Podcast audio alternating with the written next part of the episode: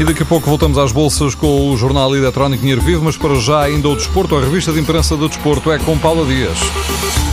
Mais do que um jogo de futebol e da liderança no Grupo C da Liga dos Campeões, os jornais adiantam hoje que o jogo de amanhã entre o Benfica e o Atlético de Madrid pode ser uma oportunidade para fazer negócio. O Record lembra a vontade dos espanhóis em ficar com Gaetan e o desejo benfiquista em relação ao regresso de Siqueira, mas o, jornal também garante que Luís Filipe Vieira blindou a equipa, recusa vender os jogadores mais valiosos na reabertura do mercado.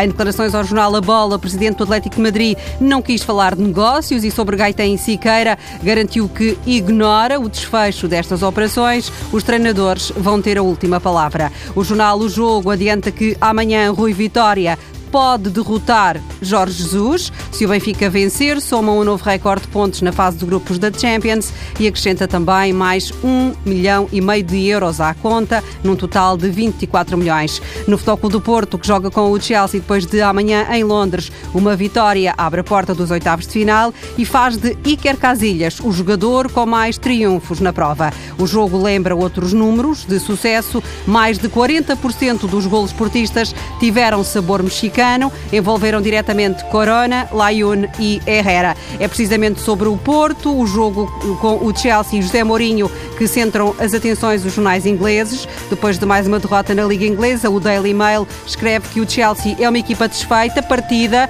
e José Mourinho não consegue arranjá-la. O Times garante que o treinador português tem a última oportunidade de salvar o emprego neste jogo com o Futebol do Porto, mas o Mirror acrescenta que a passagem aos oitavos de final da Champions pode não chegar para salvar Mourinho. A situação é complicada, reconhece Matites, o jogador sérvio, admitiu ontem à televisão do Chelsea que não vai ser fácil dar a volta. Matites não sabe porque é que as coisas têm corrido tão mal, mas sabe que a receita para mudar tem de passar por muito, mesmo muito trabalho. Em Espanha, Pepe é quem manda agora no balneário do Real Madrid. O jornal Marca garante que agora, sem Sérgio Ramos, Pepe puxa dos galões, é um dos jogadores mais identificados com os valores do Real Madrid.